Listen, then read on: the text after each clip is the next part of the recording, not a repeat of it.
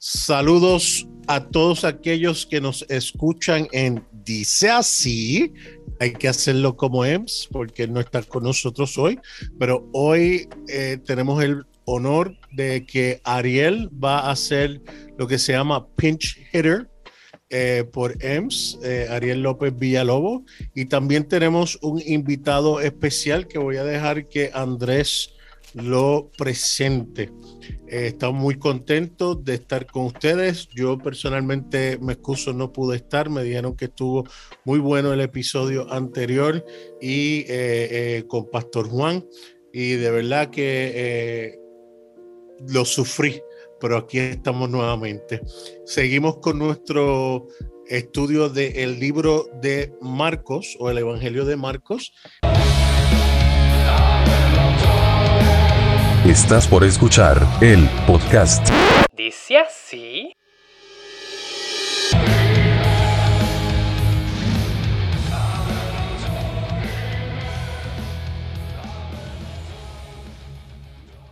Comenzamos. Antes que empecemos, pues cada cual salude y eh, saluda a aquellos que nos escuchan. Empezamos con la dama que nos agracia estar con nosotros entre tanto hombre eh, horrendo y feo.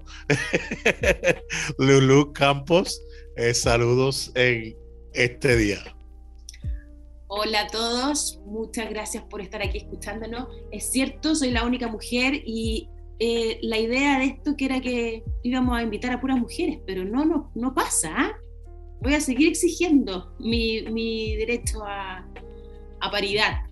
Pero bueno, eh, igual estoy contenta con los invitados de hoy, grandes invitados.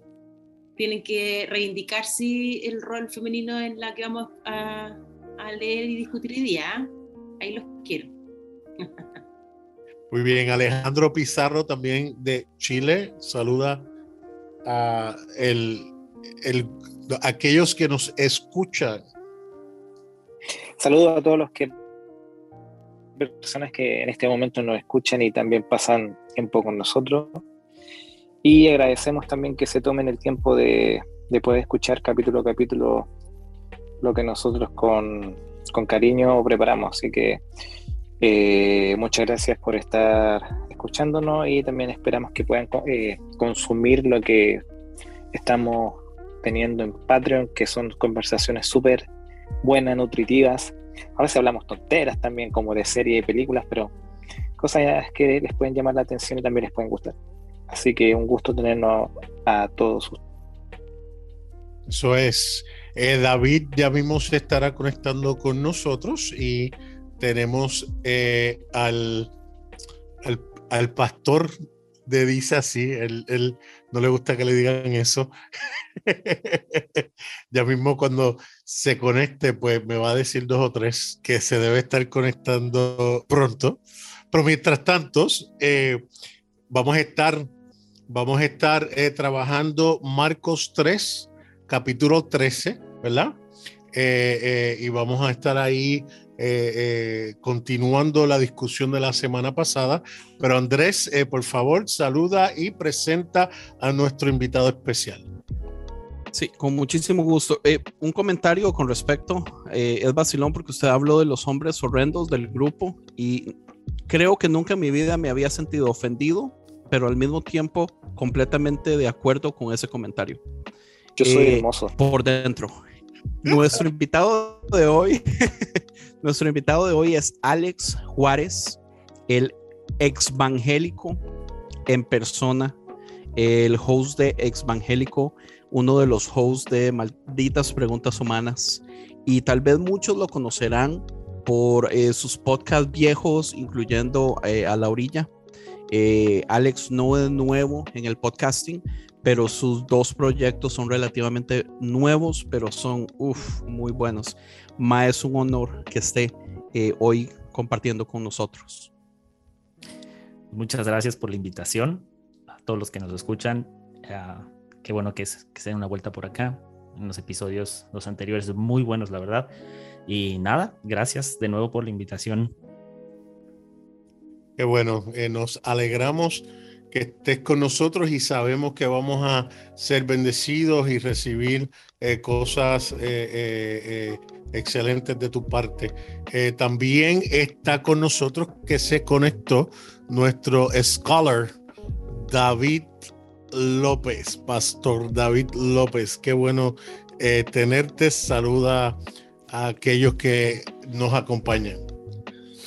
Buenas, buenas, qué gusto estar con cada uno de ustedes y contento de estar continuando comentando este Evangelio de Marcos y feliz de tener con nosotros a mi amigo Alex Juárez de Evangélico y juntos poder darle también mi amigo Ariel que está hoy aquí haciendo, am, supliendo a EMS, pero como un invitado genial, ya lo han escuchado en otros episodios, así que expectante de poder compartir con, con grandes amigos el día de hoy. Eso es. Así que eh, no- se- se- nos quedamos en el capítulo 3 de Marcos, verso 13. Y lo primero que me llama la atención es que dice lo siguiente: después Jesús subió al monte, llamó a los que él quiso y ellos vinieron. momento, mo- momento. Ajá. Es súper interesante que dice a los que él quiso. Y ahí Correcto. es la pregunta, ¿por qué no quiso a muchas más personas? Oh, esto abre la, eh, la puerta para el calvinista, donde dice, aquí está, Dios escoge los que quiere. Y no solamente escoge los que quiere, sino que los que Él dice que escoge van a Él y no tienen otra opción que ir a Él. Así que ahí tiro, ahí tiro la bola. Ariel, Alejandro, zumben.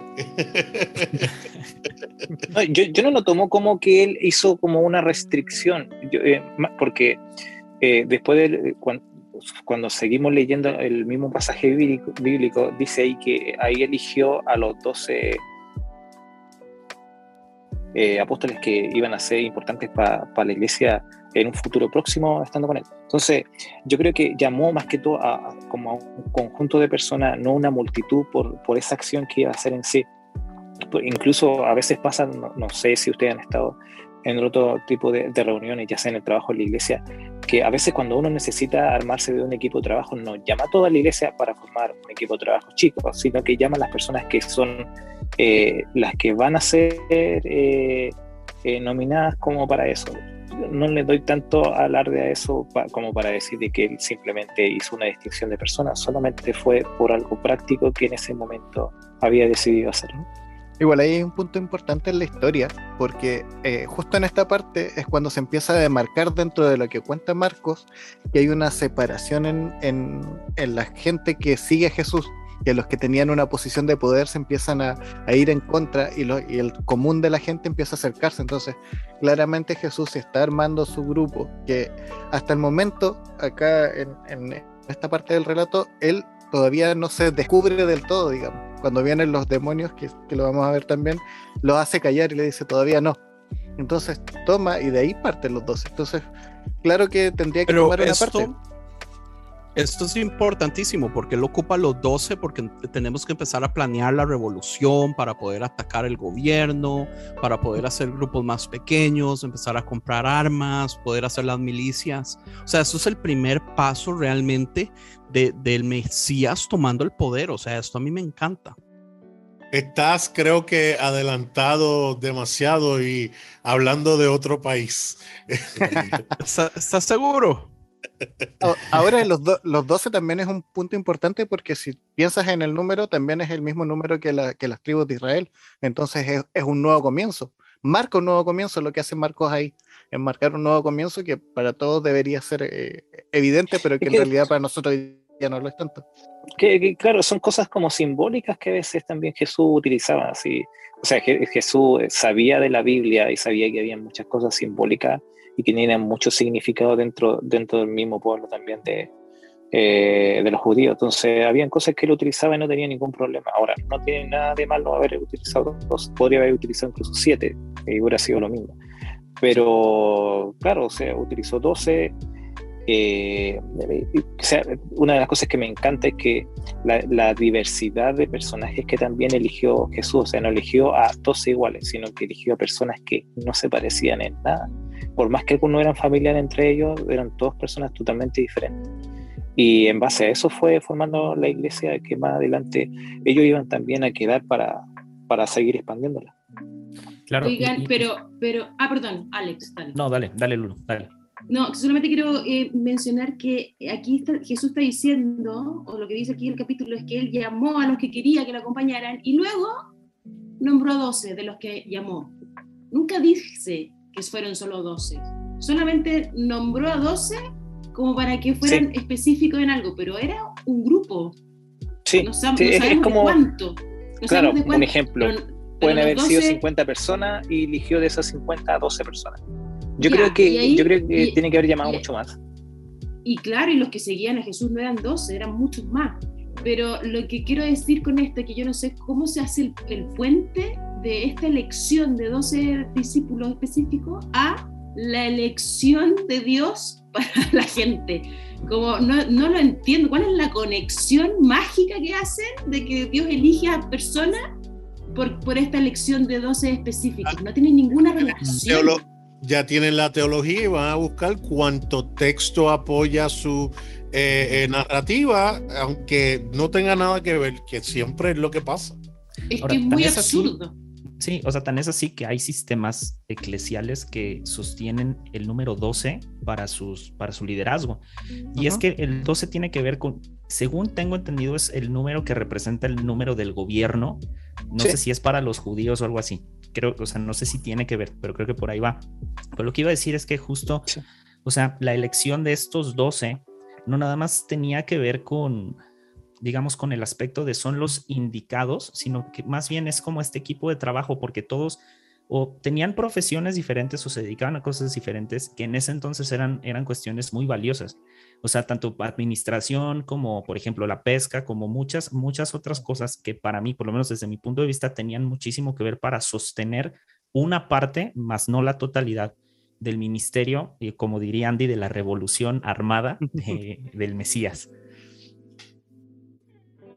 Pero Sí, igual es interesante también que, si se dan cuenta, muchas muchas de la, o sea, a- a- muchos de los que eligió eran personas de, de, de, de- comunidad que eran eh, muy, muy conocidos y también que ellos conocían a mucha gente. Ejemplo, un pescador eh, eh, es un rubro que, que te hace eh, estar en contacto con muchas personas por la venta, por todo el comercio que hay. O el, el recolector de impuestos era una persona que también le hacía estar en contacto con muchas personas. Entonces, estamos hablando de que a los 12 que eligió, dentro de la comunidad de donde ellos eh, eran, eran personas no, importantes, pero sí personas visibles eh, en, en ello. Sí, pero ahí también es importante ver cómo, cómo se genera una comunidad con distintas marcas, porque si tú vas, toma a Pedro, que tú dices, ya, claro, era, era un comerciante, pero lo, lo modifica, digamos, le hace un cambio en el ADN con el cambio de nombre y le, le da una nueva personalidad. Y aparte, no solo estaba llevando como a los más buena onda, porque si tú te pones a mirar los nombres, te encuentras con un celote, por ejemplo. Y un celote vendría haciendo lo que hoy día para nosotros en nuestra cultura sería un talibán así kamikaze. Eso sería un celote. Pablo para era celote. Por eso, porque eran, los- eran asesinos a sangre fría. Sus revoluciones eran, eran tan apasionadas que, que les daban lo mismo. Entonces, Mi al pregunta, final había una, una diversidad muy grande en, ese, en esos 12. Y no era un sistema de gobiernos como eran las 12 tribus, que eran sistemas que finalmente se estaban separando. Aquí los estaba juntando 12 en una comunidad, era un símbolo totalmente Una, contrario. u- una consulta, ¿Juan también era celote o no? ¿No? No. ¿Qué, No. qué? Oye, espérate, eh, no, espérate, pero no, me es inevitable pensar que esto, obviamente que no lo escribió Jesús, obviamente que no estaba en la intención de Jesús, y obviamente que fue escrito desde el, desde el patriarcado, porque ¿por qué chucha no hay ninguna mujer mencionada? Y es obvio que las mujeres estaban dentro de ese grupo exclusivo de Jesús, y no hay ninguna mencionada. Entonces, esto evidentemente no lo escribió Jesús. O sea, es. no, no era la intención de Jesús. Bueno, y, es que eso ya lo hablamos desde que comenzamos Marcos, ¿no? Jesús no escribió nada, ni ninguno de sus seguidores directos. Esos son mitos que después fueron parte de la tradición y que es muy bonito decir, ay, sí, los seguidores de Jesús escribieron esto, pero no, no, no. Y, y al- algo que a veces olvidamos cuando leemos los evangelios y básicamente todo lo escrito en los textos bíblicos es que todo se escribe desde el futuro. Entonces, por ejemplo, cuando Marcos escribe, ya todo había sucedido. Y a- a- algo interesante es que Marcos escribe de atrás hacia el inicio. O sea, el, el, el, foco central de Marcos es la pasión de Jesús, porque es lo que Pablo, que es el, el, iniciador de todo este movimiento, se ha enfocado durante tanto tiempo. Y ahora hay que explicar cómo es que Jesús llegó a la pasión. Entonces, de la pasión se va escribiendo hacia atrás, hacia atrás, hacia atrás, hacia atrás, hasta que con Marcos comienza en el llamado de Jesús cuando, cuando viene a, a ser bautizado por Juan Bautista. Ahora, tomando todo esto en cuenta, podemos ver que ya hay una intención específica. Y la intención específica del Evangelio es presentar no solamente quién fue Jesús, porque es importante, la gente tenía dudas de, de, quién es este Jesús del que nos hablan ahora en este nuevo movimiento, sino también quién es la organización detrás de este Jesús. Estos pasajes presentan de una manera muy clara lo que ahora ya se estaba viendo como organización. Uh, estamos ya hablando sobre el verso 13, pero antes del 13 está del 9 al 12, que le dan un sentido a todo lo demás que vamos leyendo, que es donde vemos que está la multitud que apre apretuja a Jesús, Jesús pide una barca para poder estar cerca de ellas y poder estar haciendo su ministerio ¿no? de, de, sanidad y de liberación. Entonces, a, algo importante es que el ministerio de Jesús es un ministerio de cercanía, conexión con las personas. Y vemos cómo Él sana es tocando a las personas. Al menos hasta ahorita con Marcos es como hemos estado viendo, ¿no? Él está, él está cerca, Él lo hace uno a uno. Y, y la barca, desde una manera teológica, comienza a ser como de, la necesidad de una organización. Si no había esta barca, iban a terminar aplastando a Jesús. Entonces, un intermediario comienza a ser la barca. Pero la barca no tiene eh, forma humana y hace falta un intermediario que sea tangible, palpable, que podamos identificarnos con. Entonces se pasa de la barca como el medio para que Jesús pudiera ejercer su ministerio ahora a los seguidores de Jesús como el nuevo medio para que lo de Jesús se siga expandiendo a más y más y más personas. Ahora, todo esto sucede a las orillas del mar de Galilea porque Marcos está escribiendo a gentiles y, los gentiles no pertenecían a la promesa de la nación judaíta o israelita. Por lo tanto, Marcos eh, comienza su evangelio de una manera muy universalista. Por eso comienza llamando a cuatro, que son los cuatro puntos cardinales y por eso los cuatro son pescadores, porque el mal representa, eh, el mar representa eh, esta capacidad de poder llegar a todo lugar. Pero ahora tenemos también que entender que aunque Marcos es un evangelio para gentiles, para no judíos, al final de cuentas, la raíz o el centro de esta eh, nueva expresión de fe sigue siendo el judaísmo. Por lo tanto, no podemos desprender por completo eh, la tradición y las ideas que ya tenían los judíos presentes. Y por eso aquí comienza de una manera muy interesante, pasando de el mar al monte porque donde comienza llamando a los cuatro de una manera universalista es en el mar, pero ahora que va a comenzar con el número 12, que tiene que ver con el nacionalismo israelita 100%, se pone que Jesús sube a un monte. Eh, quien estaba escribiendo, el autor de Marcos, conocía muy bien la tradición de que la nación de Israel se había comenzado a forjar cuando Moisés sube al monte y recibe las tablas de la ley. Ahí es cuando comienza esta, esta, nación a tomar forma. Ahora Jesús viene a establecer un nuevo reino, algo distinto. Pero al final de cuentas, el establecimiento de este nuevo reino también comienza en el monte. Por eso Jesús sube al monte. Ahora dice que llamó a los que quería, porque esta, esta parte es importante. Aquí el autor está haciendo una transición del universalismo al nacionalismo, algo muy parecido a lo que vimos en Génesis con Abraham, que recuerda que comienza un Abraham muy ecuménico, donde venían de todas las naciones, donde coexistían y de repente este mismo personaje se va volviendo cada vez más y más nacionalista hasta llegar al punto climático donde se presenta sus 12 hijos, digo, a, a, sus 12 supernietos ya con Jacob, eran sus hijos, eh, ya, ya, ya como, como los fundadores del nuevo Israel. Entonces, de esta misma manera, ahora se presentó primero un Jesús eh, universalista y ahora se necesita replantear, ok, si es, si es la salvación para todos, pero va a emanar de Israel, o sea, no va a venir de cualquier lado, viene de Israel. ¿Y cuál es la mejor representación de Israel? Las 12 tribus. Por eso es importante usar 12 eh, seguidores. Ahora, algo aquí es que nosotros leemos en nuestras Biblias eh, que los llamó apóstoles, ¿no? A los 12 que, que llamó, pero en los textos como más antiguos no viene la palabra apóstol, es un agregado posterior, porque pues ya este agregado se hace cuando es importante justificar la sucesión apostólica. Entonces dicen, ok, Marcos no lo tiene, hay que agregárselo, hay que ponérselo, pero Marcos eh, en, sus, en los textos más antiguos y lo más seguro y, y, el consenso académico es que el autor de Marcos jamás puso la palabra apóstol, él solamente puso llamó a algunos y eligió a estos. Ahora sí puso el número 12 porque el 12 es importante por lo que les decía hace un momento, establece las pautas de que esta nueva espiritualidad surge del corazón de Israel, pero para presentárselo a todas las personas. Entonces, es esta parte, ¿no? De la transición de universalismo a nacionalismo. Yo quiero hacer un juego sin hacer trampa. Levante la mano el que se sabe el nombre de los 12. Nadie. Qué vergüenza. ¿Y ustedes haciendo un podcast de Biblia? ¿No les da vergüenza? No. Yo por eso no hago podcast de Biblia. Oye, pero tratando de aprender una canción eh, eh, de niños y no me dio tiempo a aprendérmelo de memoria. Oye, pero respondiendo Yo una, creo una que, pregunta yo creo que, hizo ni Lulú, Jesús sabía. Oye, yo creo que ni Jesús sabía, por eso a veces decía Pedro, Juan, So- eh, Simón. No, Pedro, te va a llamar ahora Pedro, porque se olvidó de Simón. como los abuelitos.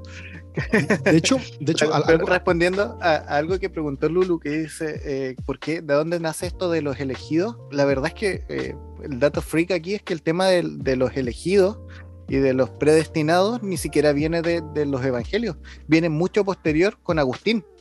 Y eso nace ni siquiera de los evangelios, nace de la experiencia de Agustín. Agustín sintió que, que Dios le sacó su pecado, entonces él dijo, yo por más que quise sacarme mi pecado, no pude, entonces vino Dios y me lo quitó. Por ende, no es mi esfuerzo, sino es lo que Dios quiere hacer conmigo. Y de ahí en adelante se quita la voluntad del hombre, se pone la de Dios y de ahí nace la predestinación. Y estamos hablando de muchos años después del, del Evangelio. Entonces, Viene- usar esto ahí no tiene sentido.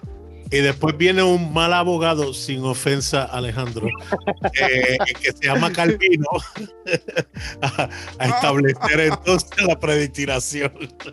sí, O sea, no, viene a afirmar lo de Agustín.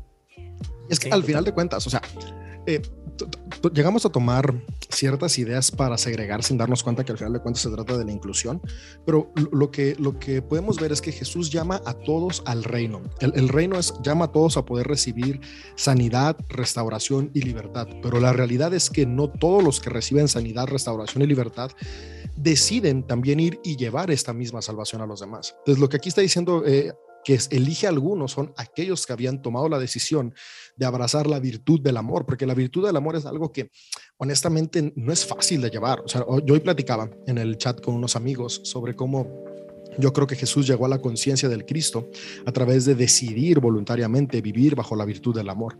Yo decía, yo creo que honestamente, al menos hoy, yo, yo no creo poder llegar a esa misma conciencia porque, porque hay muchas cosas a las que yo no estoy dispuesto a renunciar para que la plenitud de la virtud del amor se, manifie- se manifiesta en mí. E incluso podemos ver que aunque aquí llamó a 12, podemos ver que a lo largo de la historia estos 12 también dijeron, oye, pues como que no, no, no, es, no es tan fácil. Yo creo que es una de las cosas que yo le admiro a, a Jesús, al Jesús de los evangelios, poder tener esta capacidad de, de vivir bajo la virtud del amor, pero él eligió a algunos para que hicieran, o sea, como que su mayor esfuerzo por presentar esta virtud a los demás. Y yo creo que es un llamado a cada ser humano cada día, ¿no? Donde, donde podemos abrazar eh, este llamado desde nuestras posibilidades ilimitantes. Es, es, curioso e- como. eh, perdón. Dale, Sí, dale. adelante, Alejandro, adelante. Es que es curioso eh, cómo, o sea, mencionas la, David, la palabra virtud. Y, y sucede que, o sea, la virtud está eh, presente en distintos esquemas de pensamiento. O sea, no solamente en el pensamiento de, de- de Jesucristo, o sea, en la idea del Cristo, como decías, sino como yo he entendido la virtud, es como esta. sí, como este, como este motor, digamos así, que es externo, o sea, que yo no lo traigo, sino que lo tengo que adquirir por medio de, de- lo exterior, por medio de los... O sea, alguien me tiene que explicar qué es la virtud. Y esa es la razón por la que en filosofía la mayoría de los filósofos se encuentran en, el, o sea, en, el, en su sentido de la vida o el responder al sentido de la vida. El sentido de la vida es una virtud, que en este caso para unos es el amor, una especie, de amor incondicional, que entra la gracia y entra muchísimas otras cosas. Y lo chistoso es que la virtud humanamente nunca se alcanza, porque siempre es una constante en el pensamiento. O sea, no hay ningún filósofo, ni uno solo, que haya alcanzado una virtud. Proponen una virtud, pero no existe tal cosa como alcanzar una virtud. Es una constante a la cual nunca se llega. Y eso es algo que a veces cristianos no entendemos. O sea, a veces lo damos de tajo y decimos, es que hay que amar. Y es como si, ¿estás dispuesto a soltar todo? Ah, no, por mi condición humana. entonces es una virtud. El amor no es una cosa absoluta. O sea, el perdón no es una cosa absoluta. De hecho, en el episodio anterior me gustó Lulu cuando hablaban de, de, el, el, el, vino, el vino viejo en odres nuevos. Lulu dijo algo padrísimo que fue como, es que no se trata de, de renunciar a los odres viejos, sino es añade odres nuevos. O sea, cuando escuché eso, ahorita se me vino justo a la mente esa parte, o sea, de decir, hey, si vamos a entender esto como virtud, o sea, la virtud tiene que ser precisamente estar consciente primero de que no voy a llegar, de que solamente uno llegó y fue Jesús. Entonces, como que a veces esta parte, lo que tú dices David, de la virtud, se nos olvida qué es la virtud. Ahora de aquí va mi Por energía. Y por- por el que llegó. pero, eh, sí, por- eh, quiero hacer en, en el caso mío, mío, muy personal, por eso yo soy eh, proponente del acto vicario de Jesús, no solamente en su muerte, sino en su nacimiento, su vida y todo, porque Él lo hizo no solamente por nosotros, sino como nosotros, porque nosotros jamás podremos llegar. Por lo tanto, y yo sé que hay gente que dice, ah, pero eso es una excusa entonces a no hacer más, a no lograr más. No, porque a, la que tengamos la conciencia de que Él lo hizo por todos nosotros y como todos nosotros, entonces yo creo que pu- pu- puede ser algo más fácil en el participar. Eh, eh, aun cuando fallemos, aun cuando no estemos dispuestos a renunciar a este algo que ocurre, aún en nuestros momentos difíciles de día a día, eh, eh, tener esa certeza de que lo que él hizo fue vicario e incluyó a todos, para mí es un peso que se quita por demás. Y una de las cosas que a mí me encanta de Marcos es que nos presenta un Jesús justamente en la búsqueda de esta virtud, porque si, si somos honestos podemos ver muchas, eh, podríamos llamarle fallas a Jesús incluso en los evangelios, aun cuando se hizo con la intención de eliminárselas, Eh, lo cual a mí me encanta. Yo tengo una lista al, al final, al final de cuentas podemos ver cómo cómo Jesús no es que vivió todo el tiempo en la plenitud de la virtud del amor, sino que todo el tiempo estaba en búsqueda de esta virtud. Y, y eso a mí me encanta porque, porque me ayuda a relacionarme con él, ¿no? Me ayuda a conectar y decir, ok, eh, eh, la, la guía que yo tengo, el modelo que yo tengo fue un ser humano como yo y como los que me rodean, que estaba en la búsqueda de la virtud y, entendemos que no es un estado en el que vives todo el tiempo, sino una conciencia que mantienes presente. Y, eso es, genial, ¿no? Y, creo que ahí es donde, donde haces este llamado, ¿no? A, tener, o sea, se utiliza el número 12 por cuestiones teológicas necesarias, o sea, también tenemos que ver que, que estos textos bíblicos tienen una intención meramente teológica y para la comprensión teológica de las personas se necesitaba utilizar el número 12, pero no significa tal como ya lo dijeron todos ustedes, que solamente había 12. Y muchísimos académicos, o sea, dicen, Ay, ahí fue un error gigantesco del machismo del momento, no incluir a las mujeres, que son fundamentales en el ministerio de Jesús, tal como ya Lulu lo remarcó hace un momento, y que no deberíamos olvidarlo el día de hoy, los que eh, tenemos algún algún puesto de liderazgo, no debemos olvidar que el liderazgo es para todos y para todas.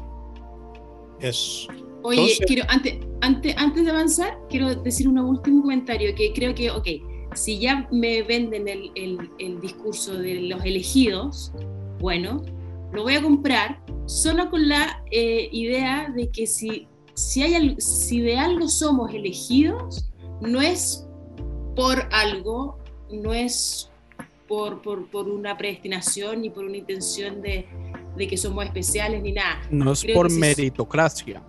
Que, si somos elegidos es para algo. Yo creo que el, mensaje de Jesús y el reino de Jesús y la, y la bendición de Jesús es para todos, para todos sin diferencia, para todos sin discriminar, nada. Sí creo que él eligió aquí a un grupo para que ellos fueran los canalizadores de esa bendición, pero la bendición le iba a llegar a todos. Jesús sanó y bendijo y liberó a muchas personas que no lo siguieron y que no fueron sus discípulos ni que, y que, y que no después no fueron parte de la, de la secta del camino. Ah, de la secta, del grupo este del No, pues, camino. dijiste bien, porque era una secta. Sí, sí. Era bien. una secta del judaísmo. Ya, pero recibieron toda la bendición igual de Jesús y, y fueron sanados y fueron liderados y qué sé yo. Yo creo que sí, la bendición es para todo el mundo y que hay un grupo que está eh, escogido para que sean el canal de esta bendición.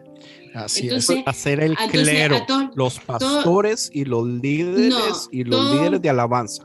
El pináculo de la pirámide. todo- todos estos pastores, Amén. todos estos apóstoles, todos estos líderes y todo este clero, bájense, Aleluya, aleluya. bájense Aleluya. del, bájense Para hacer del un comentario. del pony, bájense del pony y pónganse a lavar pies, porque para eso están nada más. Para hacer mi Jano. comentario tipo en Cárdenas, podría decir que eh, ahí Oye, tenemos algunos los pies círculos de intimidad. bastante hondos. No, eh, fuera de eh, eso, eso de los grupos puede ser, puede ir asociado a, lo- a los círculos de intimidad. Si tú vas a la historia eh, dentro de, bueno, ya tomando todos los evangelios, Jesús tenía unos más cercanos que son los que se fueron a orar con él en el Getsemaní, después venían los doce y después venían muchos más. Al final no se trata de que fueran los doce, esto se iba expandiendo, era una onda expansiva que no paraba. Si por algo tomó tanta fuerza.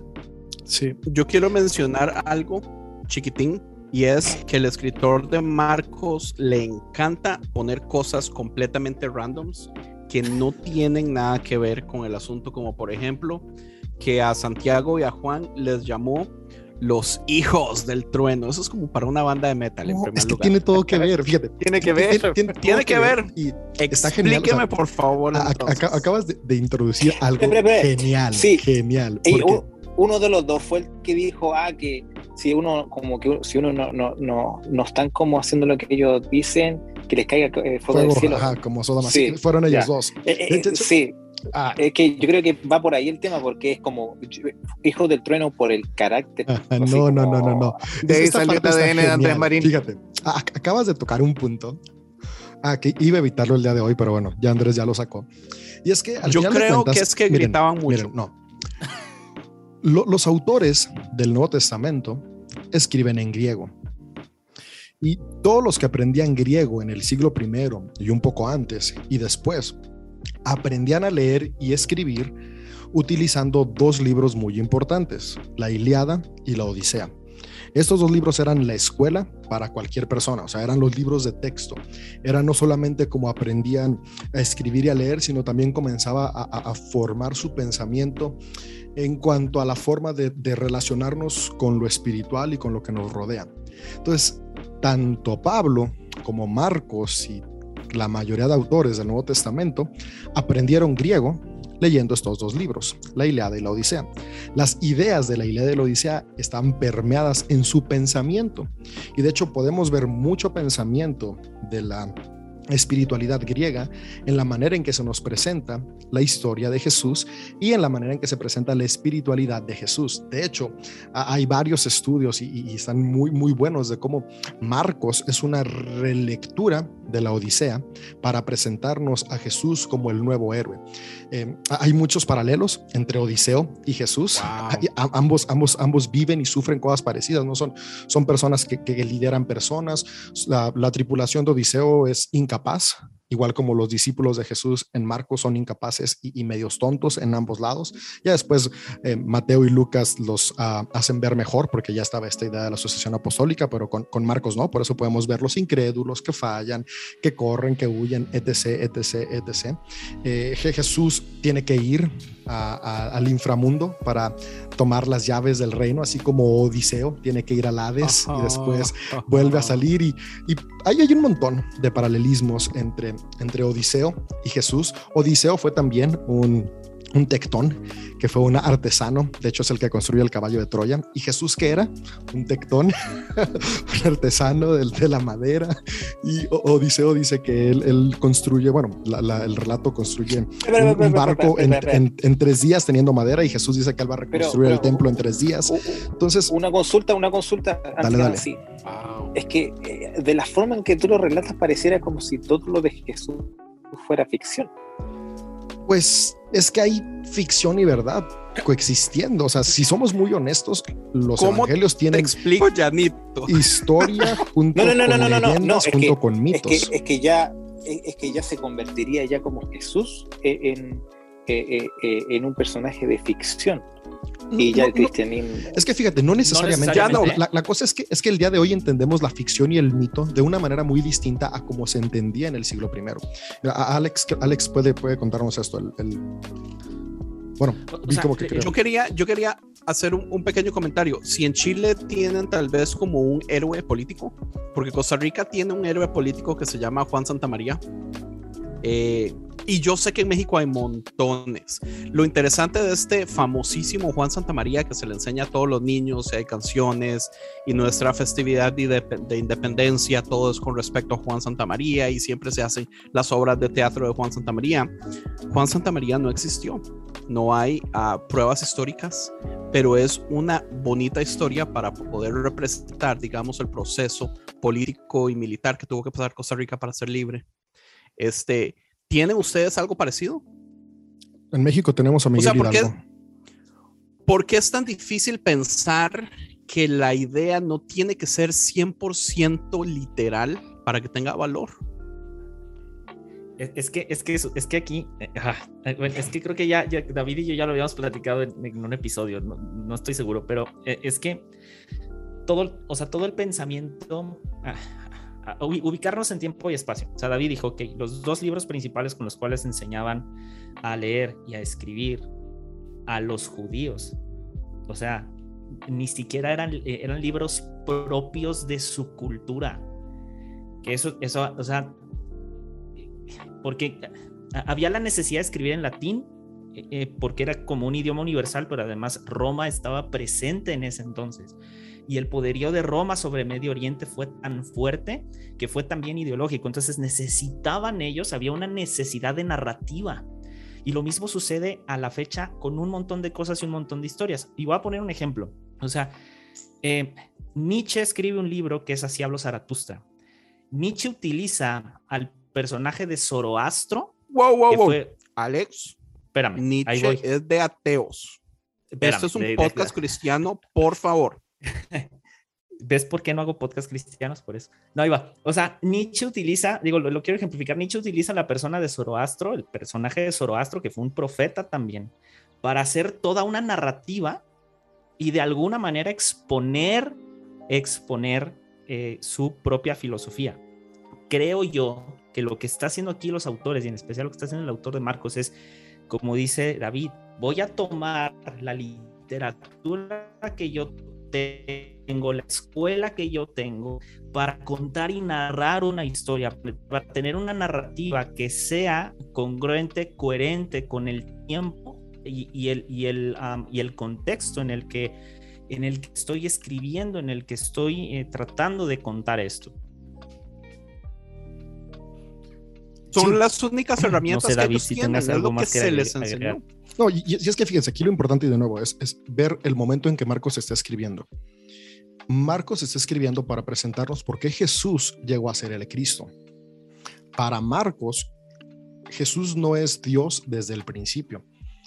Eh, la cosa es que nosotros ya venimos leyendo desde un bagaje teológico, cultural, doctrinal de dos mil años. Entonces nosotros cuando leemos por primera vez los evangelios, ya desde niños nos dijeron Jesús es Dios, mil veces, ¿no? Ya nos contaron las historias del nacimiento de Jesús, de la muerte de Jesús, de todo, de una manera teológica así preparada para que cuando tú lees Marcos, tú ves a Dios desde el primer momento. Pero cuando Marcos está escribiendo, Marcos no comienza a escribirnos que Jesús era Dios, comienza a escribirnos cómo es que Jesús llegó a ser Dios, lo cual para el, nuestro pensamiento hoy en día es algo muy que causa mucho conflicto. Entonces, por eso Marcos toma una figura histórica, o sea, el consenso, y yo, yo estoy en, en ese lado, es que Jesús de Nazaret existió. Jesús de Nazaret fue un gran maestro que ahora se está viendo como Dios y necesita que las personas lo puedan ver de esa manera. Y qué mejor manera que utilizar mitología que ya todos conocían de cómo hombres tenían cercanía con los dioses y eran transformados, porque por ejemplo Odiseo tiene después de toda su, vaya, la redundancia Odisea, que viene justamente de su nombre, que hoy utilicemos la palabra Odisea para algo eh, intenso, extraordinario, la capacidad no de convertirse en un dios o un semidios, pero sí de estar en un lugar mejor que muchos otros mortales. Entonces se toma esta literatura mítica para presentar una nueva manera de ver a Jesús y entender a Jesús. Y se va desarrollando a lo largo de todo el Evangelio de eh, Marcos, después tanto Mateo como Lucas toman otras herramientas también de la Ilíada y la Odisea, Lucas tanto en su Evangelio como en, el libro de los Hechos, y, y- van justamente con este fin, podernos presentar como un ser humano llega a ser Dios.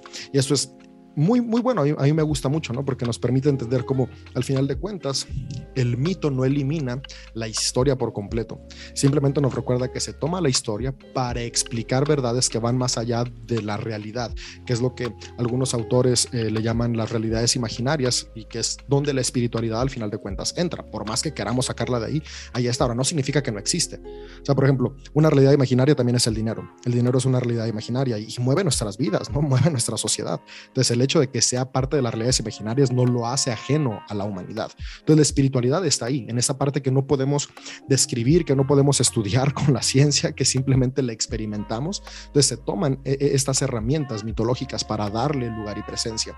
Y creo que lo que Marcos hizo fue algo genial, ¿no? Poder tomar herramientas que él aprendió para presentar a Jesús. Y todo esto de dónde salió? De lo que Andrés dijo, ¿no? De que Santiago y Juan eran los hijos del trueno, porque justamente en la Odisea hay dos gemelos que son parte Es el fundamental nombre del de mi séquito, próxima banda de metal.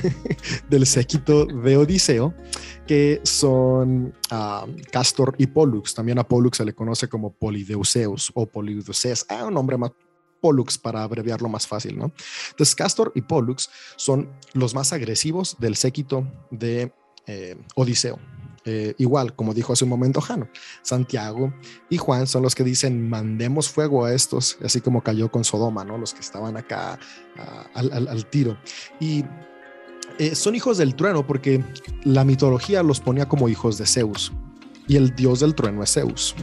Entonces, por eso ahí al final de cuentas eh, salen los, los, la- los vestigios de la mitología que se está utilizando y tú y yo lo leemos y ya no lo entendemos, pero cuando alguien en el siglo I lo lee, luego luego se viene a su mente, ah, nos está Oiga. hablando de Castor y de Pollux y, y hacen una relación con ellos. Ahora, eh, la, la- la- la- la historia lo va haciendo muy, muy, muy bueno, ¿no? Porque al final de cuentas, en la mitología, una de las ideas es que uno de los dos era hijo de un mortal y el otro era hijo de Zeus pero habían nacido al mismo tiempo. Entonces, cuando nacen, uno muere primero, el otro muere después, y esto después alimenta ideas de la tradición, porque desde la tradición, este Juan es el que escribe Apocalipsis, obviamente ya sabemos que no, pero la tradición se alimentó para decir que Santiago muere primero, porque era el que está, representándonos a, a Castor y Juan llega a ser un anciano súper viejísimo que logra vivir tanto como para escribir el Apocalipsis eh, 70 años después de la muerte de Jesús,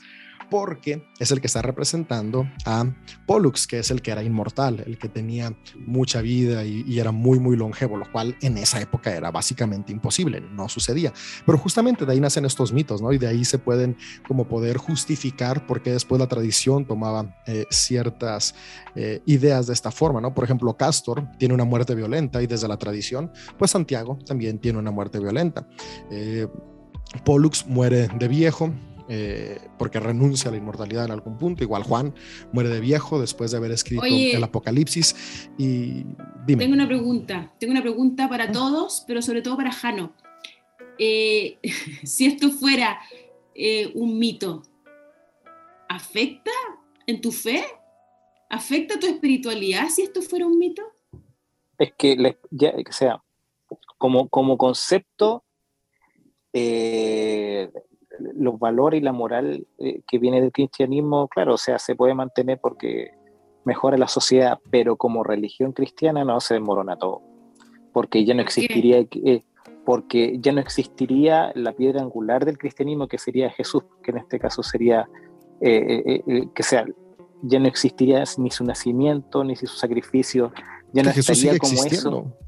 O sea, no se niega Eh, ni su muerte, no, no, no, no. ni su existencia, ni siquiera que llegó a ser hijo de Dios. No se niega. No, no, no, es que Lu- Lulú me está preguntando otra cosa, está preguntando Ah, es si cierto. fuera un mito, me está, eh, Lulú preguntó si es que fuera un mito lo de Jesús, o sea, prácticamente cambiaría todo lo que tiene que ver, ya no existiría el cristianismo porque, por el tema de, de la existencia de Jesús, solamente pasaría a ser como un libro de valores y moral como otros que también podemos encontrar de diferentes Pero- formas. Pero mi pregunta es, tu, tu experiencia personal, ¿qué pasa con tu fe y experiencia personal? ¿Se bota a la basura?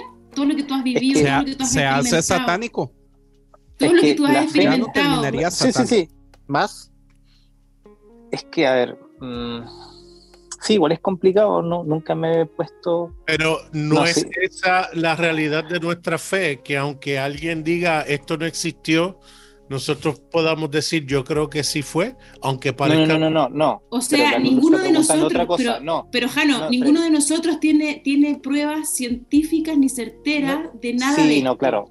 Por eso que Entonces, sabemos tu que fe, por tu fe. fe en qué se, ya, por eso, tu fe en qué se basa, en qué, en que todo lo que tú has experimentado, todo lo que tú vives, No, no, lo no, que pero crees. voy a voltear, voy a voltear la pregunta.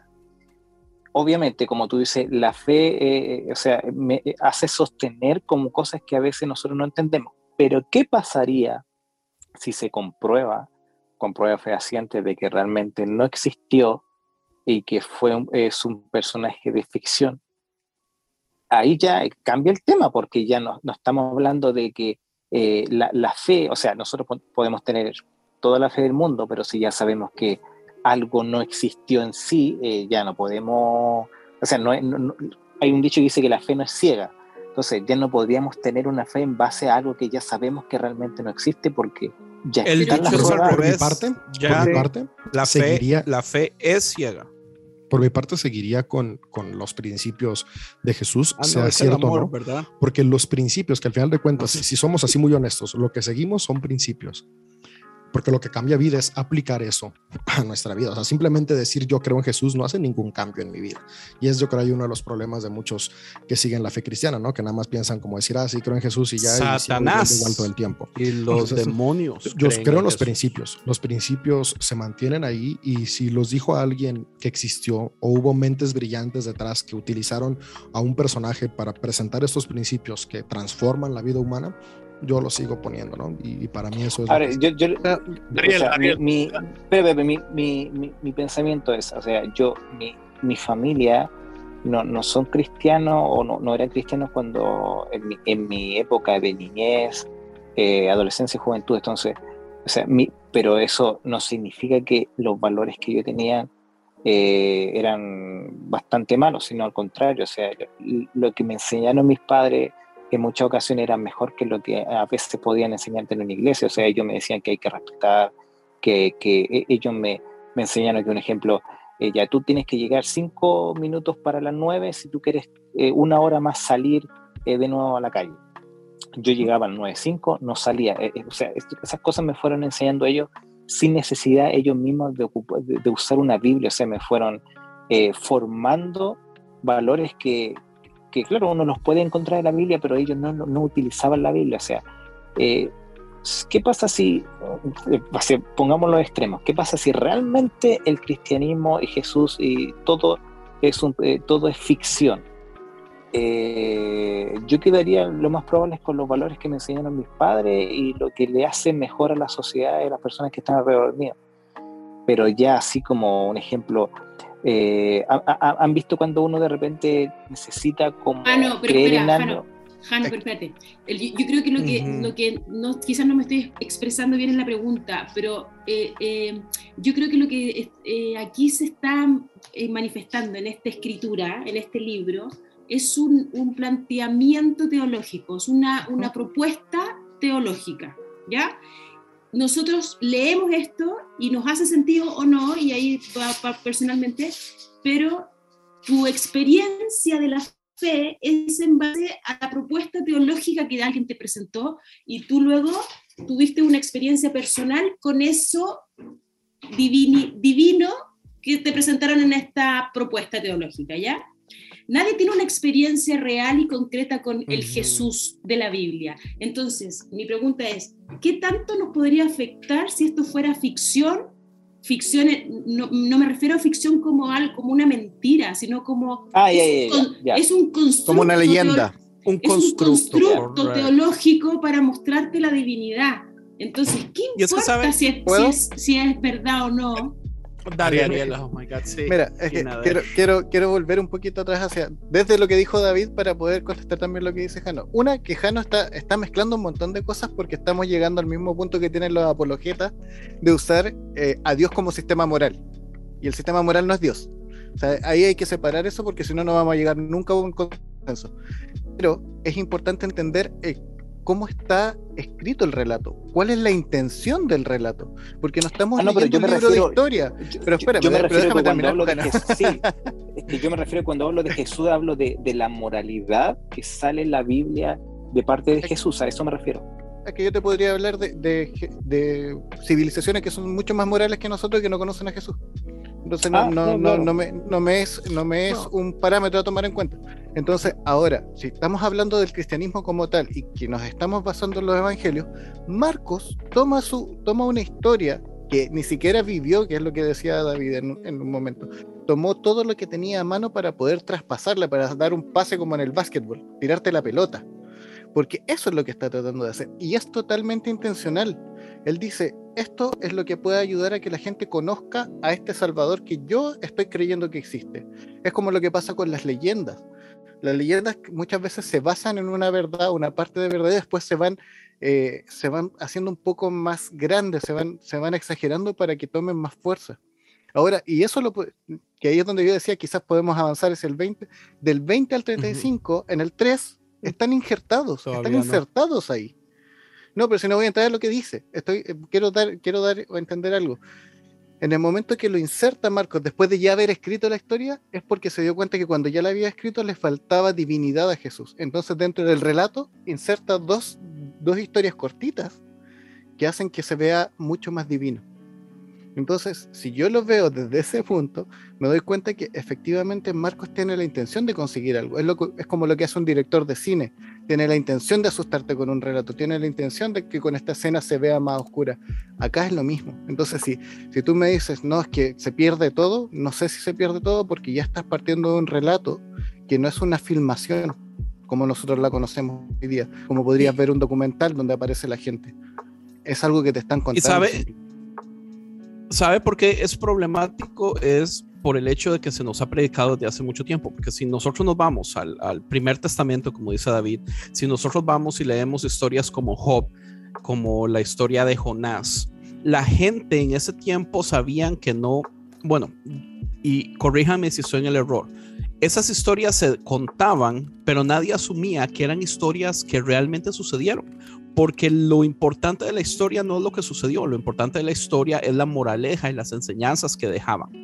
Lo mismo sucede en el tiempo de Jesús. Muchas de estas historias se crean no para fortalecer que esto pasó realmente, sino porque la historia, el constructo, como dice Lulu, la historia es importante porque está dando una narrativa teológica que lo cual deja muchísimas enseñanzas, pero en este momento, hoy todavía en el 2021, se predica que todo es literal, que todo es palabra de Dios y aquí es donde entran todos los conflictos. Si nosotros nunca hubiéramos predicado que todo lo de la Biblia es literal, este conflicto no existiría.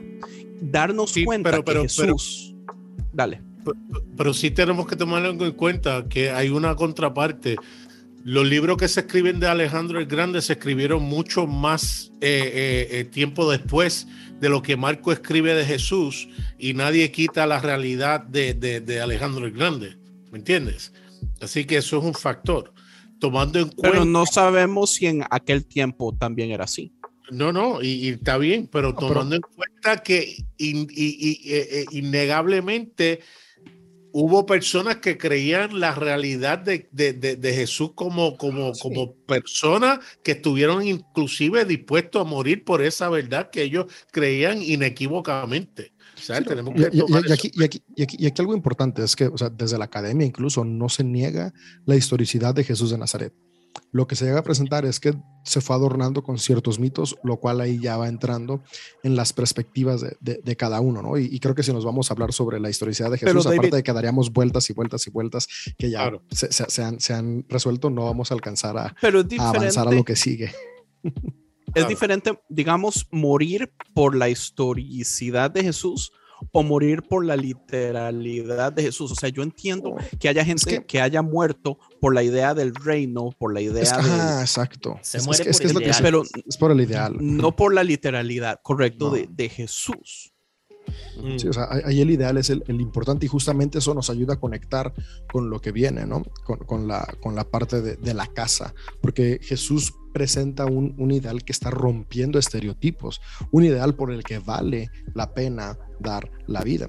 Y, y justamente por eso, después de decirnos que llamó a 12, donde salen esos hijos del trueno que ya nos hicieron darles estos 30 minutos de, de plática.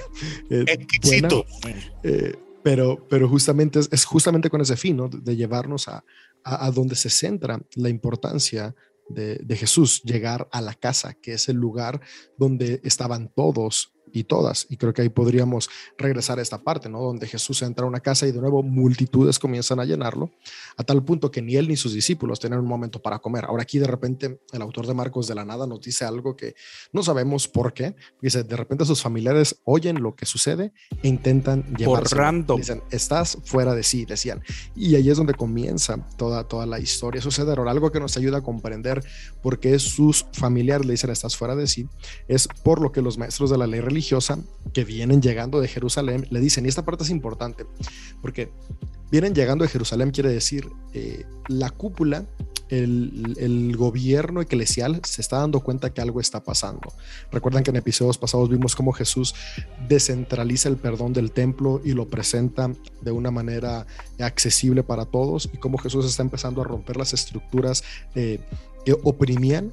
Entonces, estos líderes de estas estructuras se dan cuenta, porque hasta antes de aquí solamente decía que escribas estaban escuchándolo, pero ahora ya vienen maestros directos desde Jerusalén y son estos los que le dicen que está poseído por Satanás, el príncipe de los demonios, y es de ahí que recibe poder para expulsar demonios. Entonces, a lo que podemos ver es que lo que estaba sucediendo eran múltiples exorcismos en la casa y por eso la familia de Jesús era como de ver, ya vámonos, aquí hay mucho alboroto, hay mucho caos y es lo que da paso a esta siguiente conversación y esta siguiente perícopa que nos permite entender un poco más de el Jesús que veían los primeros seguidores desde la óptica de Marcos.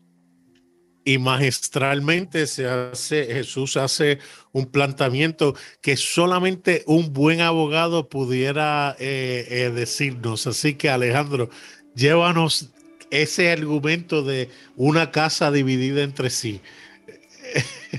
Ah, es que es, yo, es... yo quiero apelar que no todo tiene lógica, pero dale. Alex. No, es que justo voy a eso. Es que sí, no, no, no, no todo tiene lógica. Y, y, el planteamiento de que, o sea, una casa que está dividida contra sí misma, o sea, me encanta porque empieza, eh, dice, o sea, ¿cómo puede Satanás expulsar a Satanás mismo? O sea, él está utilizando eh, literalmente la bondad y la maldad, lo bueno y lo malo, y decir, ¿cómo, cómo, cómo lo malo puede expulsar a lo malo? ¿no? O sea, no, no, no es posible que alguien, o sea, un mismo ente se expulse a sí mismo y empieza a hablar, ¿no? El reino dividido por o sea, por una guerra, acabará destruido, etc. Lo, curioso de esto es que eh, Jesús empieza, bueno, se, se, según el autor, Jesús empieza a narrar todo esto, empieza a hablar sobre esta casa dividida. Y luego dice, en esta versión dice, permítame darles otra ilustración. Quien tiene suficiente poder para entrar a la casa eh, de, de un hombre fuerte y saquear sus bienes. Dice, solo alguien aún más fuerte, alguien que pudiera atarlo y después saquear la casa. Y en el versículo 28 inmediatamente dice, les digo la verdad, cualquier pecado um, y blasfemia pueden ser perdonados, pero todo el que blasfeme contra el Espíritu Santo jamás será perdonado. Este es un pecado que acarrea consecuencias eternas. Y luego en esta versión dice, les digo esto porque ellos decían, está poseído por un espíritu maligno. ¿A quién se está refiriendo con ellos? O sea, él random. está dando una defensa, es, está súper random, pero él está dando una defensa al, al por qué eh, se, le está acusando de un endemoniado, casi, casi, de decirle, hey, o sea, Jesús, es que Jesús todo lo que hace lo hace casi en, en, nombre de Satanás. Y al final les dice, eh, creo yo que es, una buena postura, una muy buena defensa, es, o sea, aquellos que me están diciendo, está poseído por un espíritu maligno, están casi, casi, están blasfemando. Y a mí se me hace muy curiosa esta parte, de hecho, fue una de las muchísimo la atención. No sé, no sé David qué nos puede decir al respecto, pero se, me hace bien curioso que a, Jesús se le esté diciendo eh, eh, obras eh, casi casi en nombre de Satanás. Y me, me lleva un punto es que a veces cuando como que opinamos o accionamos de maneras diversas que no corresponden a la corriente predominante de pensamiento, se nos puede tachar incluso de locura o se nos puede tachar de hacer las cosas mal. Pero Jesús está poniendo una defensa muy grande al decir, hey, no, o sea, a lo mejor esto es parte de que me tachen de, de, de casi casi ser, ser eh, actuar en, en, eh, como si fuera Satanás. Eh, es, es, es, parte de una revolución. No sé, no sé David, ¿qué nos puede decir al, al, respecto de este, de este pasaje? ¿Estás hablando de los progres? Estoy hablando de los progres, claro. Los que no hacemos podcast cristianos. Sí, ah, esta parte está interesante. Porque... Oiga, pero un segundo, un segundito antes de que empiece David. O sea, ¿no les parece un poquito random? El, digamos, su defensa es, es, es una muy buena defensa hasta que llega a tener, o sea, a mí me parece como un ad hominem medio, medio metidillo ahí, porque él se está defendiendo muy bien el argumento, pero termina con, con la blasfemia contra el Espíritu Santo. Es así como, como, ¿en serio? O sea, no. Pero déjame, déjame poner eso, let me lay that down to rest. Está mal okay. traducido lo que el 29 se ha querido traducir eh, eh, con, con, eterno, que no está en el original ni, ni, eh, ni nunca. Ok, so, so podemos entrar en el griego Wait, y podemos entrar. Ajá. Recuérdenos el verso entero entonces. So, en la NBI dice, pero quien blasfema contra el Espíritu Santo nunca se perdo eh, eh, será perdonado. Son culpables de un pecado eterno. Pues ni está la palabra eterno, ni está la palabra nunca. De hecho, Young's literally, uh, uh, literal translation, que fue mucho antes de, de Young, dice, eh, eh, dice, pero cualquiera que hable mal del Espíritu Santo no será perdonado. No dice nunca eh, hasta esa edad o en, esa era, pero está en peligro de un juicio duradero. ¿Okay? Que es muy distinto, o, o quizá en otras palabras, pero quien blasfeme contra el Espíritu Santo no será perdonado en esta era, sino que está atado por una culpa eh, que dure pero rápido se quiso poner oh, el pecado Oye, imperdonable. Pero necesito que alguien me explique qué es la blasfemia contra el Espíritu Santo, por favor. Exacto, pero, exacto. Porque si jugamos el diablo, si jugamos 100 cristianos dijeron, le aseguro que no va a haber nadie que tenga así como en los números 1, 2 y 3, porque man, todos los cristianos, todos los líderes siempre dicen cosas diferentes. Se interpreta completamente raro. Y después el Espíritu Santo, o sea, sí, el Espíritu Santo estaba presente y todo, pero ¿tenía esta gente ya entendimiento del Espíritu Santo o el entendimiento del Espíritu Justo Santo ahí iba yo. apenas después de la muerte de Jesús? Ahí tenemos, ahí tenemos como... una falacia, porque estamos mirando sí, con nuestros ojos como hoy día conocemos al Espíritu Santo y no como lo estaban viendo ellos. Correcto. Entonces, ahí, ahí hay un tema que es súper importante por eso yo decía que la importancia de entender Se llama que este texto fue insertado es por eso, porque justamente Marcos lo que quiere hacer ahí es decir, estamos contando una historia y hasta aquí es un hombre muy normal. Claro. Ese es el problema. Entonces, ¿cómo, ¿cómo yo hago que se vea más divino? Y inserta estos dos pasajes que están ahí. Y de hecho, dentro de, la, de las traducciones también dice que lo hacen en el nombre de Belcebú, y Belcebú eh, viene de Baal, y de ba Baal es un dios de, lo, de los ah, filisteos. El, el, señor de las moscas, muy conocida las, las prédicas sobre, sobre Baal. No, Entonces, no, estás, o sea, no viene de Baal, eh, porque Baal se podía utilizar eh, neutro, ejemplo, en el Antiguo Testamento. Viene de Baal Zebul. Sí. No, no, no, pero es que, es que Baal no viene de, o sea, Baal significa se, señor y por eso señor de la mosca. Pero la palabra Baal no, tiene una connotación negativa porque en el Antiguo Testamento se, se utilizó con Abraham también. Claro, pero en este sí caso se está, se está utilizando como Baal Zebul. Sí, o sea, ah, se, claro. se, lo, que, lo, que, quiere hacer es, la... es, el antagonismo. Ahora, lo, lo, que pasa es que vuelve a ser como como tendemos a leer la Biblia por partes, ¿no? Y cuando la leemos por partes terminan eh, rompiéndose la idea central del autor y perdemos como el concepto, porque por ejemplo acá estamos hablando sobre el, el perdón, digo, el pecado imperdonable y sobre Belcebú. Y, y ya se nos olvidó que comenzamos hablando de la casa, que comenzamos hablando de una acusación de los fariseos y de la familia de Jesús. Porque a final de cuentas todos estos conforman puntos importantes para poder comprender toda la historia y lo que Marcos nos está presentando de nuevo. Marcos nos está presentando la, la nueva espiritualidad propuesta por Jesús, que, que en realidad es nada más como la nueva revolución de la espiritualidad que ya existe. Jesús no quiso cambiar de religión, quiso nada más revolucionar la que él ya practicaba, que era el judaísmo.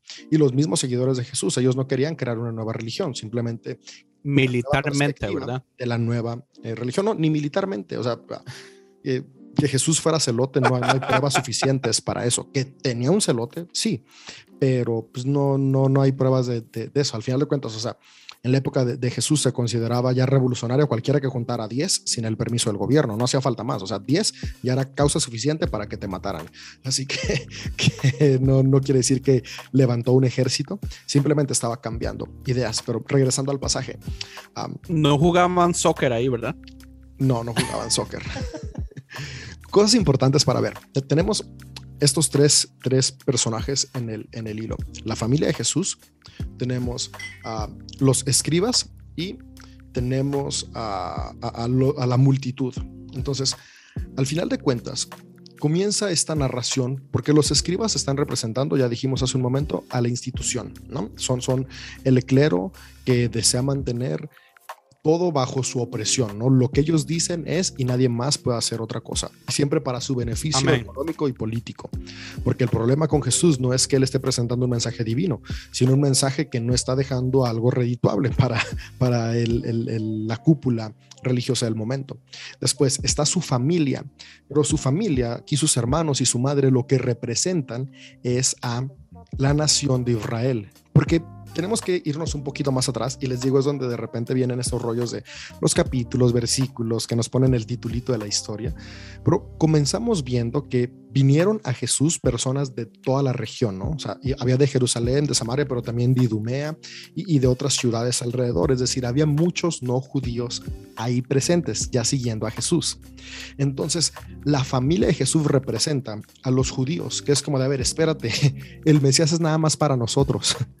Jesús es solo para nosotros, nuestra familia, o sea, la, salvación es solo para los judíos. Y aquí tú ya estás incluyendo en la casa, que es el nuevo punto de reunión, a personas extranjeras. Eso no es posible. Entonces, sobre aquí viene todo este, e- este alboroto, porque lo que pasa es que quienes están siendo sanados y quienes están siendo liberados no son solamente judaítas, sino también extranjeros. Y es lo que comienza a molestar, incluso a la institución, como a los que no eran parte de la institución, pero que eran sus, sus compatriotas de Jesús, personas de su misma nacionalidad. Entonces, lo que el autor aquí nos está poniendo es su familia, es decir, los judíos, es como de espérate, vamos a llevarte porque esto que tú estás haciendo solo es para los judíos, no para ti, por eso lo quieren sacar. Y después vienen los líderes de la iglesia y dicen, ok, no, no, no solo es que es solamente para los judíos, es que tú no puedes hacerlo porque esto es solamente para la institución, lo que tú estás presentando. Entonces, en la casa de Jesús, siempre quien dirigía lo que pasaba era el dueño de la casa. Ya vimos en la vez pasada cómo las traducciones eh, que se hacen hacen que pareciera que Jesús está en casas de otras personas, excepto en la casa de la suegra de Pedro, pero ahí sí es muy claro, pero en las demás siempre se entiende que Jesús está en su propia casa. Entonces, aquí quien está, donde está sucediendo esto es en casa de la propiedad de Jesús. Por eso, cuando le dicen, haces esto por Belcebú, Belcebú es un juego de palabras, porque Belcebú significa dos cosas. Significa tanto el señor de la casa como el señor de uh, las moscas o el señor como la deidad de los filisteos. Ahora, aquí es importante porque se utiliza una deidad filistea, porque a quienes está comenzando a sanar y a incluir dentro de la casa es extranjeros. Entonces, a ver, a ver, tú ya estás metiéndote extranjeros, entonces lo estás haciendo por su Dios. Porque una creencia que había en el momento es que únicamente el Dios nacional podía actuar a favor de su nación. Entonces, si estás liberando filisteos, si estás sanando filisteos, no puede ser por Yahvé, porque Yahvé es Dios nacional de Judá y Yahvé solamente ve por Judá. Y esa es una idea que estaba permeada desde muchísimos siglos antes en todo el área del levante mediterráneo. A los solamente, republicanos no solamente les va a gustar esto. El Dios de cada nación puede intervenir por su Dios. Entonces, si tú estás liberando a filisteos, es seguramente porque el que te da autoridad es el Dios de los filisteos. Y lo que Jesús dice, no, no, no, no, espérense. Por eso eh, comienza eh, esta cuestión. Una casa dividida contra sí misma no puede avanzar. Porque a final de cuentas, eh, esta cuestión no es a lo que nosotros nos vamos entre Satanás y Jesús. Y, No, no, no, lo que está diciendo es, somos seres humanos. Y si la humanidad sigue peleando entre el Dios nacional de Israel y el Dios nacional de los filisteos, no vas a avanzar. Por eso hay guerras, porque las guerras se hacen de mi Dios es más chingón que tu Dios. Cuando al final de cuentas es, si borramos esas divisiones, si nos centramos en qué es Dios desde tu perspectiva, la casa fructifica. Y por eso cuando Jesús le dicen, hey, pero aquí está tu madre y tus hermanos que vinieron a verte, es, no, no, no, no, no. O sea, mi madre y mis hermanos es la gente que está aquí, porque no está hablando de una línea sanguínea. O sea, recordemos, aquí Marcos no está contándonos historia, no está contándonos una biografía, está haciendo teología, lo que dice, hey, la gente estaba enojada, somos los judíos, nosotros somos. No, no, no, dicen, no son los judíos nada más.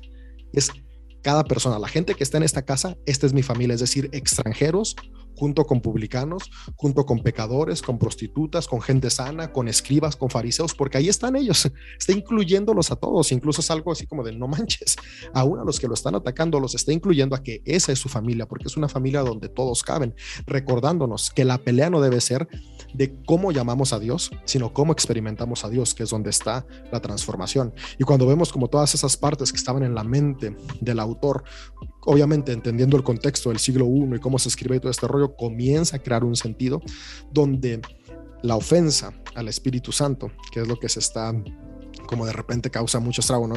Hace tiempo me hablaba un, un chavo muy asustado de, de, si había cometido este pecado y ya se iba a condenar para siempre. Porque no, o sea, al final de cuentas, lo que, lo que está hablando... ¿Cuál pecado? Pues exactamente, no, no sabía, entonces quería saber si ya lo había cometido, ¿no? Y yo como, no, pues espérate, espérate. O sea, Ah. aquí lo, lo, lo que Jesús está diciendo, tenemos que ver antes, ¿no? Antes acaba de decir que al final de cuentas solamente eh, una casa no puede sobrevivir si está dividida. Entonces, el Espíritu Santo es el Espíritu de Dios, al final de cuentas, en cada persona. Y la ofensa al Espíritu de Dios es cuando yo me niego a verlo en quien hace las cosas distintas a mí. Los escribas estaban incómodos por ver a Dios actuar en filisteos porque desde su perspectiva solamente su Dios podía actuar en ellos. Y como un judaíta iba a estar actuando a favor de un filisteo. Entonces no estaban viendo que el mismo espíritu que ellos llamaban Yahvé también estaba con los extranjeros. Entonces la ofensa al espíritu es cuando yo no puedo ver en otros distintos a mí.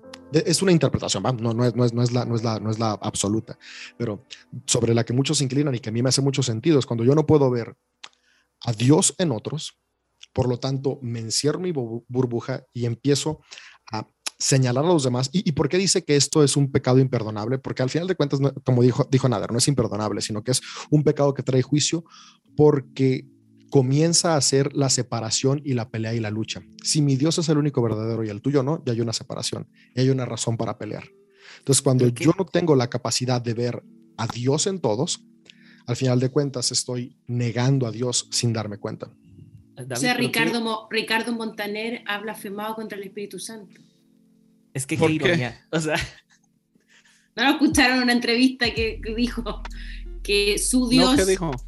que su Dios es más grande que el, que el, Dios del entrevistador porque su Dios resucitó y el del no, que el del otro no. Así, así es. Al final de cuentas, ahí está moviendo a este Dios omnipresente y que, y que, al final de cuentas terminamos contradiciéndonos en nuestras propias ideas, ¿no? Decimos que Dios está presente en todo lugar, uh -huh. pero al final de cuentas, no, no, no, o sea, sí, pero limitado a mi perspectiva. Entonces, so, sobre toda la idea Yo, que va hilando Marcos, sobre por ahí podría ir esta cuestión. Y, y después Yo tengo dice, una pregunta. Dale, men.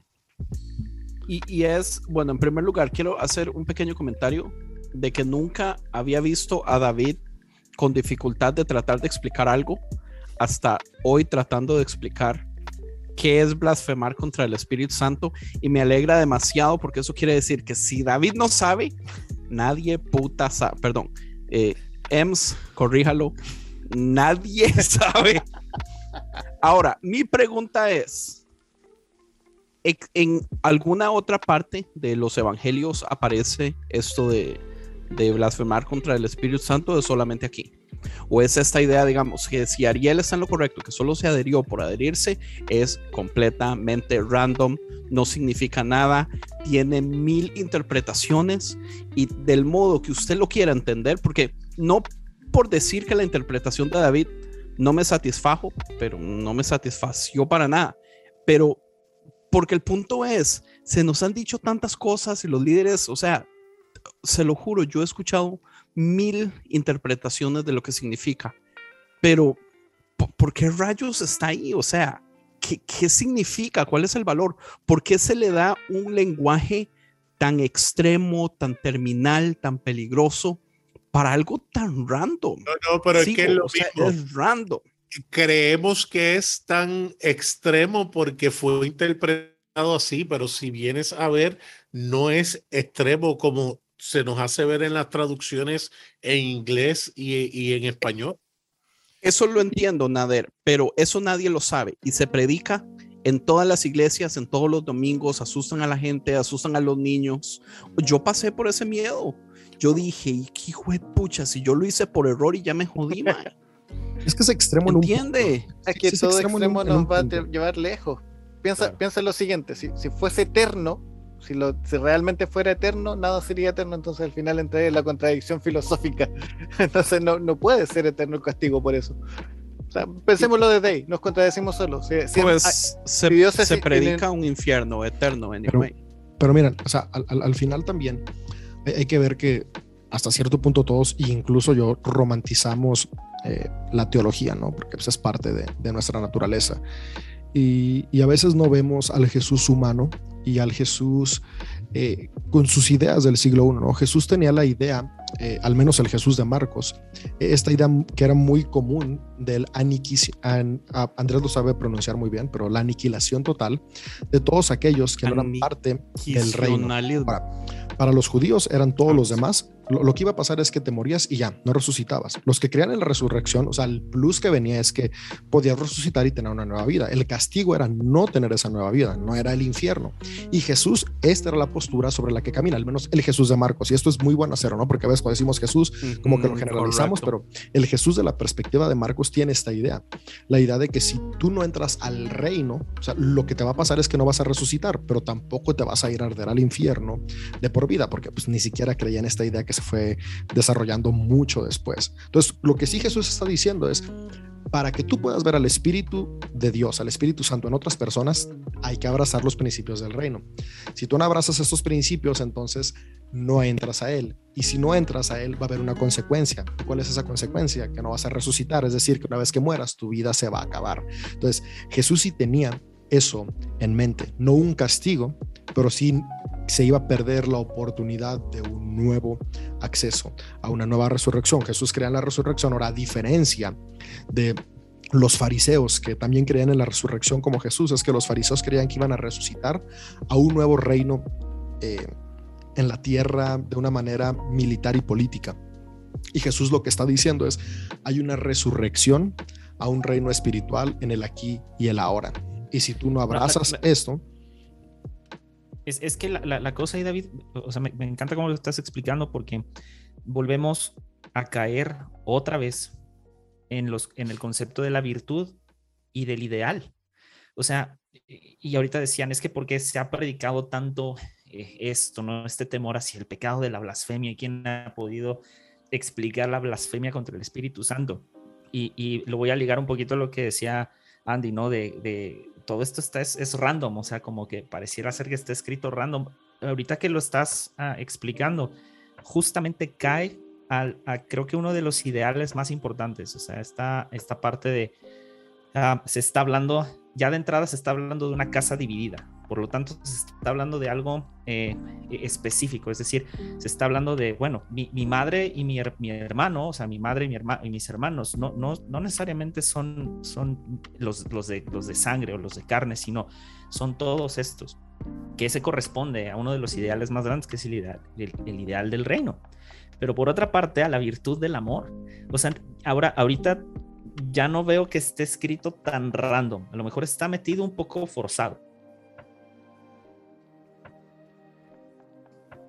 Eh, Después de esto, lo que hay que dejar Pero, caer- no, no, pero wait, wait. Porque, porque digamos, eh, entiendo, Alex, con respecto a pero, pero es que también, digamos, yo sí, por, por otro lado, veo separación, veo insolencia en la respuesta de Jesús cuando dice, ¿dónde está mi mamá? ¿Dónde están mis hermanos? Si mi mamá me hubiera escuchado hablar así, mae, me, me agarra chancletazos. Pues es una falta de respeto, o sea, la Toma en mamá, cuenta, la mamá. toma en cuenta, toma en cuenta que en ese entonces, o sea, era, estás bajo un sistema totalmente patriarcal.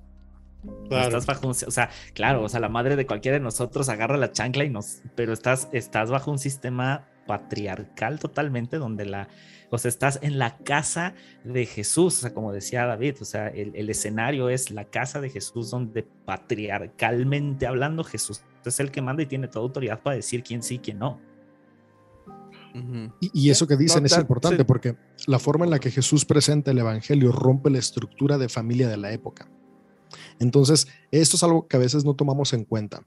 Y, y especialmente, ¿no? Cuando dice, se pondrá padre contra hijos y, y nos vamos a, a nuestras peleas estúpidas del siglo XXI que no tienen nada que ver con, con lo que Jesús habla. Viene con Jesús sí- sí- espada. Ajá, Jesús sí viene a romper eh, este sistema opresor familiar. Y entonces mu- mucho esto tiene que ver con eso, ¿no? Porque literalmente tu familia determinaba, a- a- era un sistema de castas al final de cuentas, ¿no? Donde la familia determinaba hasta dónde llegabas, cómo avanzabas, con quién te juntabas y qué creías. No era. Entonces, es.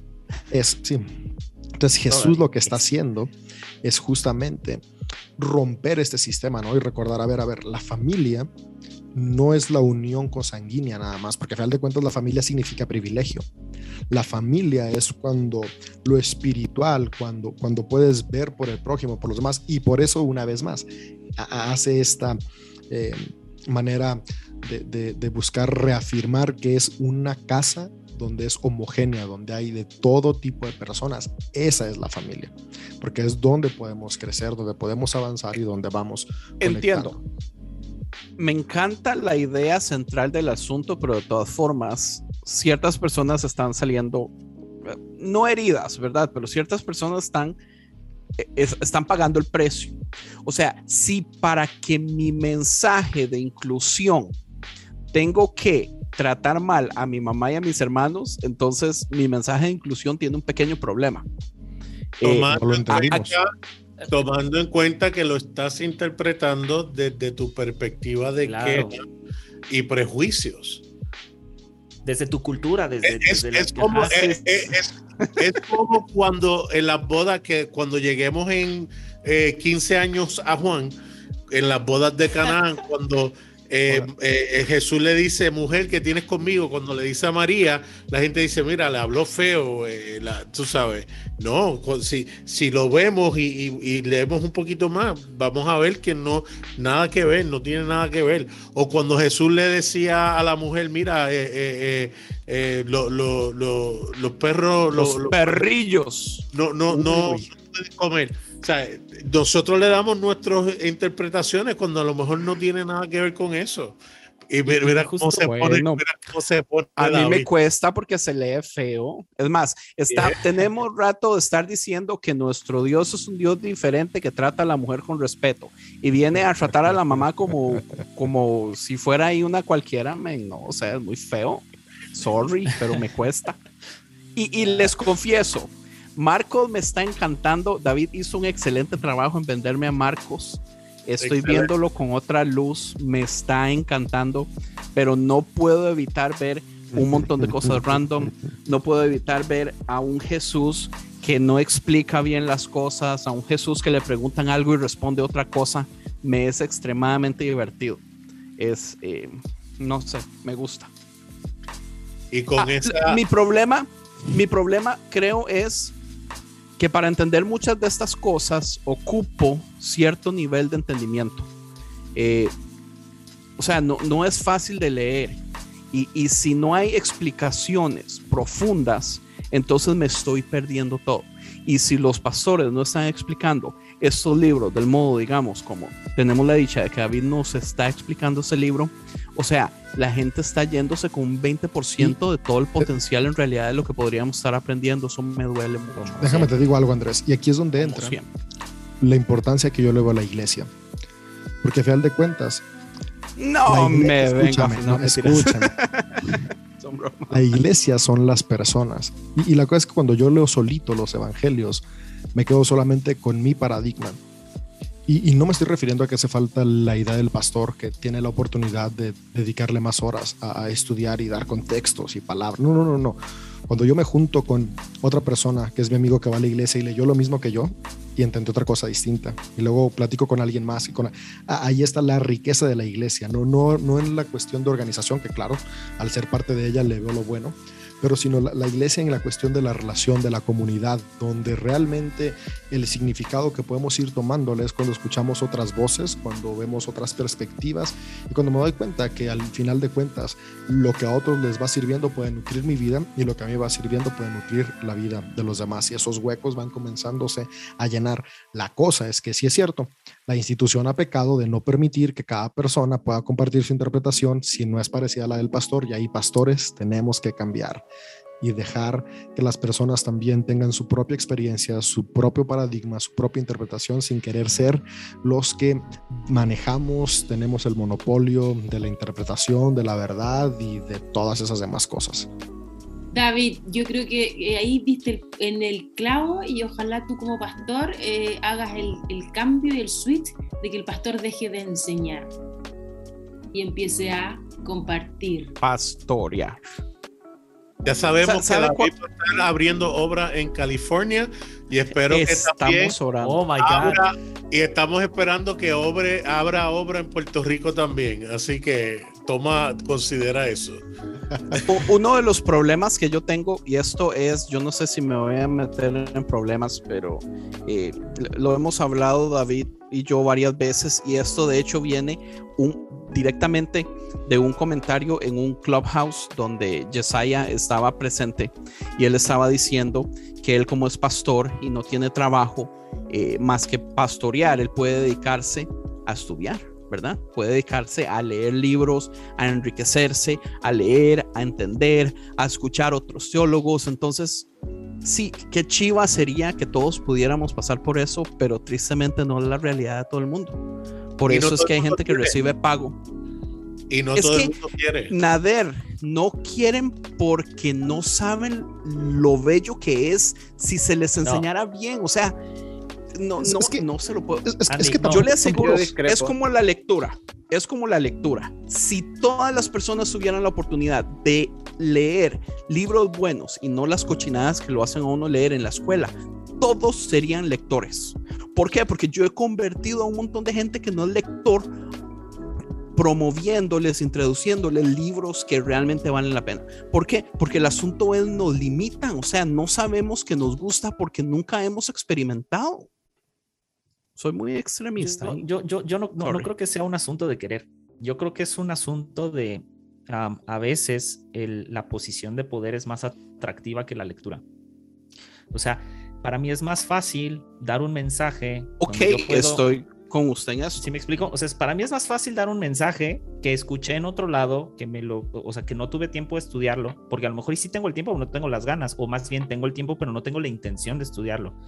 Y este es el problema donde, o sea, aquí las, la- la- la- ahí sí las posiciones de poder entran, o sea, tienen mayor sentido. O sea, cuando yo tengo una posición privilegiada eh, desde un púlpito, desde una posición pastoral, y no me estoy refiriendo a todos, yo sé que hay sus excepciones, pero mantener esa posición me conviene. Si esa posición eh, sostiene mi lifestyle, o sea, si, si sostiene mi estilo de vida, y yo te, yo te predico que dar el diezmo es pecado, yo te predico que este, tienes que llenar cada fin de año, dar primicias, y no te lo enseño como decía David, no te lo enseño como una virtud, no te lo enseño como un principio de generosidad, sino te lo enseño como un principio para, o sea, de coacción, de coerción y decirte, si tú no das tus primicias, si tú no das tus diezmos, te vas a ir al infierno.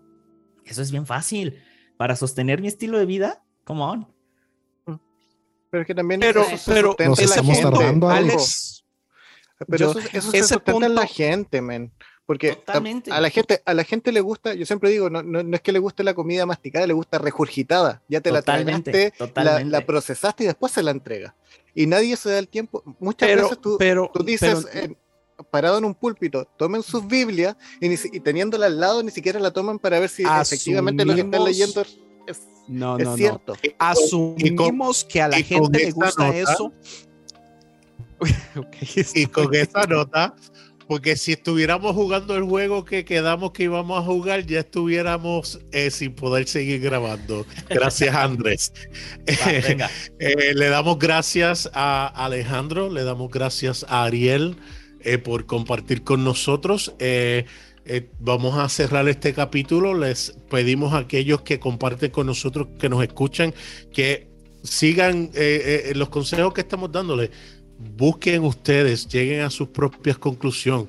Siempre nosotros vamos a respetar el que tenga un argumento porque llegó a su propia conclusión y no porque simplemente lo escuchó de otro y es parte de su narrativa. Cuesta, pero crean que como estoy de acuerdo con lo que dice Andrés, satisface cuando uno lo hace así. Así que le damos las gracias. Eh, rapidito, Alejandro, eh, danos tus eh, eh, sociales para que la gente sepa dónde conseguirte y qué proyectos tienes. Redes sociales, eh, Instagram, Twitter es guion bajo Alex Juárez C. Y los dos podcasts está Malditas Preguntas Humanas con un buen amigo que es Santi Galeota y eh, Exvangélico. Ahí nos andamos escuchando. Excelente, muchas gracias Ariel. Eh, ya tú has estado con nosotros, pero déjanos saber qué tienes y eh, tus sociales para que la gente también te puedan seguir. Eh, gracias por la invitación. Eh, bueno, mi podcast está ahí caminando ando, un podcast de, eh, diario. Y, y si nos unimos, que es un podcast conversacional similar a este, con, con- con temas random también. Y mi red, eh, Chicken Bass, ahí para que vayan a buscar memes. Excelente. Muchas gracias nuevamente a todos aquellos que nos escuchan semana a semana por sacar de su tiempo y compartir estas experiencias tan hermosas con nosotros. Hasta la próxima. Namaste.